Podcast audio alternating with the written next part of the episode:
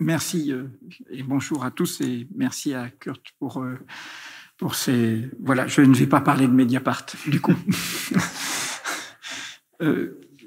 comme ce, premier carrefour de, des quatre de, de, ces carrefours de la pensée de cette 32e édition était sur cette idée du de la fabrique de l'info du, du local à l'international au, au, monde. J'ai voulu intervenir à l'enseigne d'Édouard Glissant, qui était un ami, qui était un poète, un philosophe, et, et dont la, la pensée poétique était aussi une forme de réflexion politique. Il disait souvent agis en ton lieu et pense avec le monde. Et ce que je vais décliner est en écho avec euh, les trois excellentes interventions qui ont précédé, qui illustrent ce qu'est euh, au fond la pratique d'un journalisme d'intérêt public, qu'il s'agisse de défendre la qualité du service public, qu'il s'agisse euh, de défendre un journalisme d'impact au plus près euh, de ce qui concerne une population, ou qu'il s'agisse de défendre une exigence éthique euh, du qualité du débat public. Alors, agir en ton lieu et, pense avec le monde, c'est évidemment d'abord en résonance avec ce que nous avons voulu faire, euh, toute l'équipe qui a fait ce journal dont il a été dont il a été question juste en introduction, qui a été au fond euh, face à une perte de confiance dans l'information, dans le journalisme, euh, face à une dépression, face à une précarisation, et eh bien de montrer que l'on pouvait résister, que l'on pouvait euh, faire une aventure collective qui soit fructueuse, qui redonne confiance et qui soit utile. Mais au-delà de la résonance professionnelle, journalistique, il y a une résonance plus profonde qui concerne notre matière. Notre matière, c'est le présent, lequel est encombré de passé. Et notre travail, c'est de donner du sens, de rendre intelligible euh, ce présent. Agir en son lieu et penser avec le monde. Nous l'avons sous les yeux. Si nous avions un peu plus pensé avec le monde ces dernières années, nous comprendrions mieux ce qui nous arrive depuis qu'une guerre d'agression a lieu sur notre propre continent. La guerre d'invasion provoquée par un nouvel impérialisme, l'impérialisme russe, enfanté par cette synthèse monstrueuse du stalinisme communiste, du tsarisme grand russe, auquel il faut ajouter, un capitalisme le plus sauvage.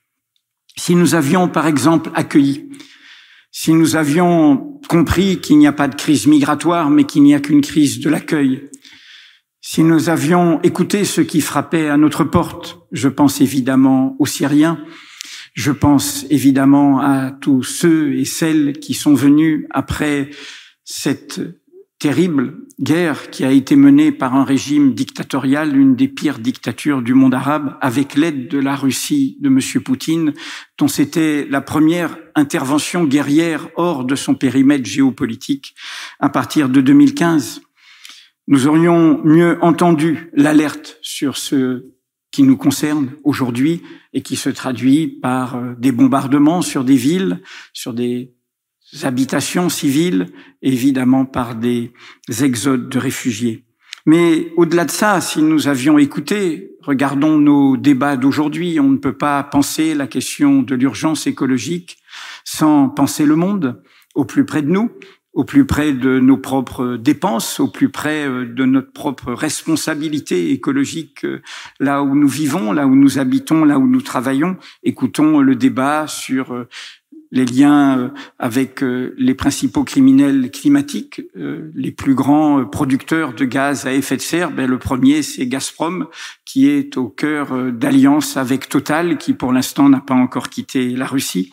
Mais continuons au plus près de nous-mêmes. Tout d'un coup, nous prenons conscience que ce n'est pas abstrait, ce débat sur la question de bannir définitivement euh, l'arme de destruction massive qui est au cœur de l'équilibre prétendu euh, des forces dans le monde, qui est l'arbre nucléaire. L'organisation non gouvernementale qui se bat pour cela a eu le prix Nobel de la paix.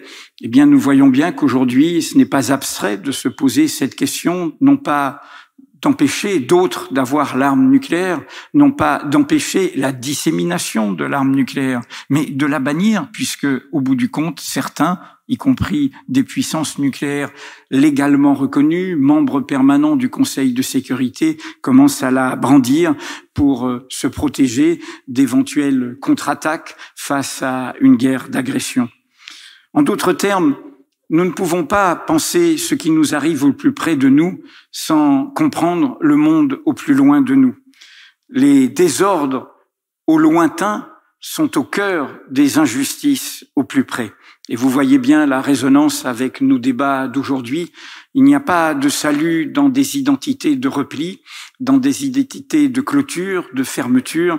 Euh, il nous faut au contraire penser le lien avec le monde.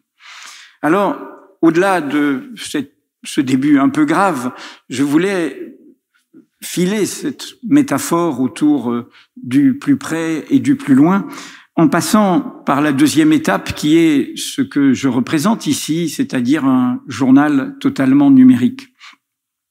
Le numérique, euh, nous sommes à l'enseigne d'une université dont le président est un informaticien, ce n'est pas seulement une révolution industrielle, la troisième de notre modernité après la machine à vapeur et l'électricité, qui, comme les deux précédentes, modifie radicalement notre relation au temps et à l'espace.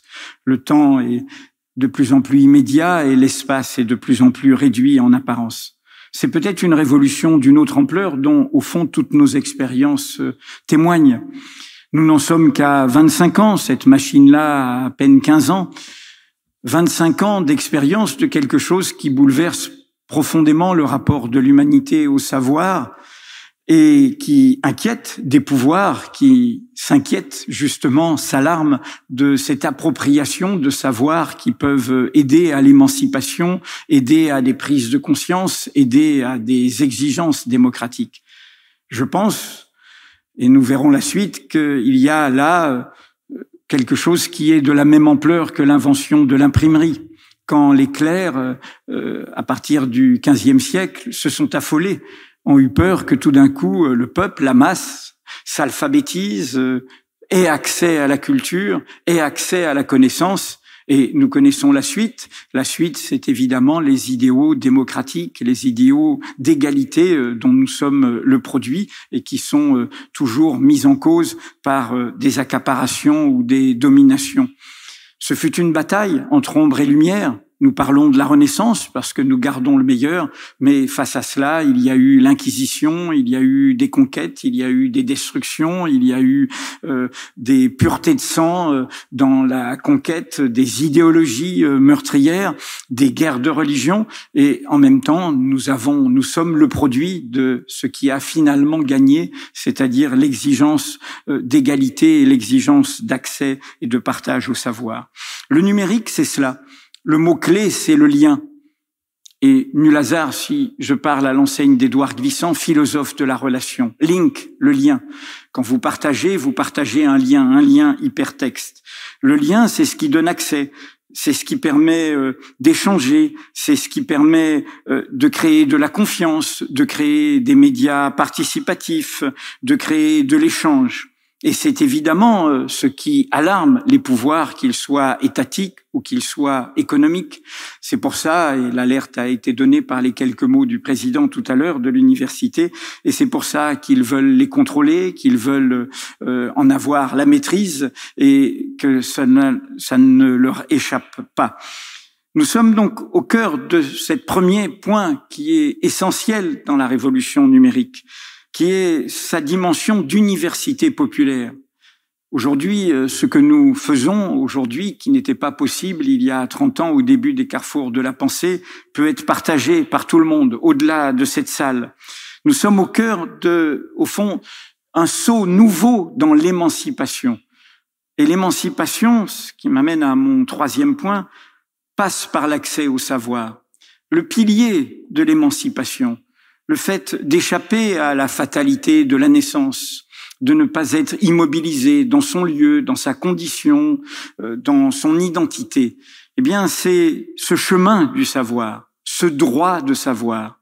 Il préexiste à tous les autres droits démocratiques. Sans ce droit de savoir, sans son libre exercice pluraliste, sans son bouillonnement, sans euh, cette possibilité, sans ces conditions, sans euh, euh, la loyauté de cet accès au droit de savoir, nous ne pouvons pas inventer notre propre chemin. Nous sommes aveugles et du coup, nous pouvons au résultat voter pour notre pire ennemi ou pour ou choisir notre pire malheur. C'est une vieille tradition et c'est une tradition bien trop oubliée dans notre pays qui est politiquement insuffisamment libérale, qui ramène la politique à l'élection, qui ramène la politique à la représentation, qui ramène la politique à l'institution, qui ramène la politique à l'État. Mais avant cela, pour qu'il y ait le droit de vote, pour qu'il y ait une république, pour qu'il y ait un État de droit, il a, il a fallu proclamer ce droit de savoir. Le 13 août 1789, quelques semaines avant la déclaration des droits de l'homme, le premier maire de Paris, qui avait été auparavant premier président du tiers-État et premier président de l'Assemblée nationale, il s'appelait Jean-Sylvain Bailly, a affiché sur tous les murs de la capitale parisienne une proclamation où on lisait cette phrase la publicité est la sauvegarde du peuple. Publicité, pas au sens marchand d'aujourd'hui, mais au sens d'accès à ce qui est d'intérêt public. Cette phrase fut en exergue des premiers journaux révolutionnaires dans le bouillonnement de, de l'automne 1789 et elle fut euh, autour de la médaille des colporteurs de journaux à la fin de l'année 1789. La publicité et la sauvegarde du peuple. Pour conquérir des droits, pour défendre des droits, pour inventer des droits, il nous faut savoir. Et là, nous arrivons à notre problème d'aujourd'hui, qui montre ici qu'il y a justement des résistances, des inventions qui sont l'illustration de cela, de ce droit de savoir. Mais en face, nous avons de grosses machines qui aujourd'hui ont mis en œuvre ce qui peut tuer le droit de savoir. Aujourd'hui, c'est un paradoxe. Quand nous parlons de la liberté de l'information, nous parlons de la liberté d'expression, de la liberté d'opinion. Il y a un risque que la liberté de dire viennent étouffer le droit de savoir. La philosophe Anna Arendt, dans un texte prophétique, Vérité et politique, en 1967, avait expliqué combien il y a deux types de vérités que produit le cerveau humain. Il y a des vérités qui ne seront jamais menacées, qui sont les vérités d'opinion. Certaines sont rationnelles, sont liées à des déductions que nous faisons euh, de manière euh, cohérente, avec des démonstrations, avec des faits, avec des arguments, mais certaines peuvent être totalement folles, et totalement dangereuses et totalement meurtrières. Le cerveau humain en produira toujours des milliers. Et c'est alors que Hannah Arendt disait, s'il n'y a que ces vérités d'opinion, il n'y a plus de monde commun. S'il y a ton opinion contre la mienne, il y a rapidement ton identité contre la mienne, ton origine contre la mienne, ta croyance contre la mienne, ton préjugé contre le mien. Et c'est la guerre de tous contre tous. Qu'est-ce que c'est qu'un écosystème démocratique? C'est celui qui crée les conditions où au cœur du débat d'opinion, il y a ce qu'elle appelait truth of facts, les vérités de fait. Pas avec un grand V, pas avec un singulier, ce ne sont pas une vérité révélée, ce sont des petites vérités recoupées, sourcées, documentées, comme les pièces d'un puzzle qui permet, encore une fois, de rendre intelligible et compréhensible le présent. Nous sommes au cœur de cet enjeu. Nous voyons bien qu'aujourd'hui, Saint Jean, car ce ne sont pas les réseaux sociaux qui sont le principal lieu de danger, mais des médias de masse, des chaînes dites d'information qui sont en fait des chaînes d'opinion. Nous sommes dans le risque, le danger que la liberté de dire et surtout de dire n'importe quoi, et y compris le pire, et y compris la haine, et y compris le racisme, et y compris la xénophobie, et y compris l'antisémitisme, viennent tuer l'information d'intérêt public, l'étouffer. Et nous voyons bien que c'est la stratégie des pouvoirs qui veulent maintenir des privilèges. Regardez l'Ukraine encore une fois. Regardez les premières décisions une fois mise en route à partir du 24 février l'invasion de l'Ukraine par le régime de Poutine, ce sont des décisions contre son propre peuple. Les quelques médias indépendants, tout à fait marginaux qui restaient, ont dû fermer boutique. Les journalistes indépendants ont dû prendre à la va-vite des avions et s'exiler. Et évidemment, les réseaux sociaux ont été fermés. Et évidemment, une loi a été non pas votée, mais imposée qui criminalise toute critique de la guerre et toute information qui dirait justement que c'est une guerre et non pas une opération spéciale. Il s'agissait tout simplement de tuer le droit de savoir, que l'on n'ait plus le droit de dire, de montrer les cercueils, de dire les pertes, de discuter, d'expliquer à partir de faits combien cette agression était une faute, un crime contre la paix contre l'équilibre du monde, contre le peuple russe lui-même. Ce qui m'amène à mon avant-dernier point, qui est que derrière cette question du droit de savoir, il y a une question qui vous concerne. Nous, nous parlons de ce que nous faisons, de notre travail. Mais il y a votre responsabilité. D'une certaine manière, c'est ce que, après avoir perdu des batailles dans une presse en crise, dans une presse qui allait perdre son indépendance capitalistique, être contrôlée par euh, les personnes dont Florent et, Antoine ont parlé tout à l'heure. Ce que nous avons voulu démontrer comme un laboratoire de recherche, en étant les premiers à défendre, en tant qu'entreprise de presse, un modèle économique auquel personne ne croyait quand nous l'avons inventé en 2007 et mis en œuvre en 2008. L'idée que non, l'information n'est pas forcément gratuite. L'idée qu'un journal indépendant peut vivre du soutien de ses lecteurs, de l'abonnement de ses lecteurs, du soutien qui peut se faire aussi d'une autre forme que l'abonnement. Il y a aujourd'hui le, le, financement participatif. Derrière cela, il y avait une réflexion politique démocratique, philosophique, qui est la question de la valeur de l'information. Et c'est un débat auquel vous devez prêter attention quand vous entendez que des candidats d'extrême droite proposent de privatiser le service public audiovisuel ou télévisuel, ou que l'actuel président de la République le candidat sortant, donc, propose de supprimer la redevance audiovisuelle qui, en France, est pourtant bien inférieure à celle, par exemple, de l'Allemagne démocratique pour euh, le financement euh, du service public de radio ou de télévision. Pourquoi y a-t-il des services publics de la radio et de la télévision alors qu'il n'y a pas de service public de la presse imprimée? Parce que nous sommes des entreprises privées euh, illustrant, dans le cadre de la loi de 1881, le pluralisme de l'information. Le service public est né parce que radio, télévision sont en accès libre, sont en accès sans payant, sans payer, sont dans le cadre des médias privés, donc financés par la publicité. Quelle est la logique de ces médias privés dès lors? C'est une logique d'audience la logique du plus grand nombre, la logique de la foule, de la masse. La démocratie, ce n'est pas la foule, ce n'est pas la masse. C'est la construction de publics qui ne sont pas anonymes, qui ont un visage, qui s'expriment, qui échangent, qui construisent une conversation démocratique dont encore une fois toutes les exposés précédents ont illustré euh, la nécessité. Et donc les services publics dans toutes les démocraties sont nés de l'exigence de se dire mais s'il n'y a que des médias gratuits publicitaires dans cette logique d'audience, eh bien il n'y aura plus d'informations de qualité. Car l'audience, son modèle économique, c'est le divertissement. C'est euh, ce qui va encore une fois rassembler le plus grand nombre. Alors que l'information, ça peut déranger, ça peut bousculer.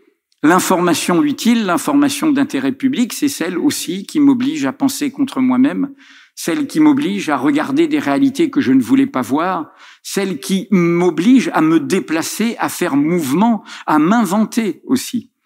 Et donc, derrière cette question, il y a encore une fois la question de la valeur. Il y a une gratuité démocratique qui a été illustrée par ce qui a été dit par, pour Splam tout à l'heure, par Julie, euh, ce qui est d'ailleurs illustré même parce que nous faisons. Tout abonné du journal dont on a parlé tout à l'heure peut euh, peut euh, échanger, euh, partager gratuitement un article avec avec des amis, leur offrir un article. Nos vidéos sont en accès libre. Cette gratuité démocratique, c'est autre chose que la gratuité marchande, que la gratuité publicitaire, que la gratuité des GAFA qui euh, prennent vos données, euh, qui travaillent avec l'algorithme, qui vous présentent ce que vous avez envie d'entendre et non pas ce qui va vous faire réfléchir, eh bien, cette gratuité marchande, cette gratuité publicitaire, elle risque d'étouffer, de tuer l'information en termes de savoir commun. J'en termine par un dernier mot. Vous avez compris que j'ai voulu plutôt, dans le contexte qui est le nôtre, en écho avec nos batailles, nous agissons dans notre lieu et notre lieu, c'est le journalisme. J'ai voulu insister sur cette question démocratique. Je crois que ce qui se passe sur notre continent aujourd'hui illustre combien les démocraties ne sont pas éternelles, qu'elles sont fragiles. Jusqu'à l'invasion de l'Ukraine, nous parlions d'un régime autoritaire en Russie.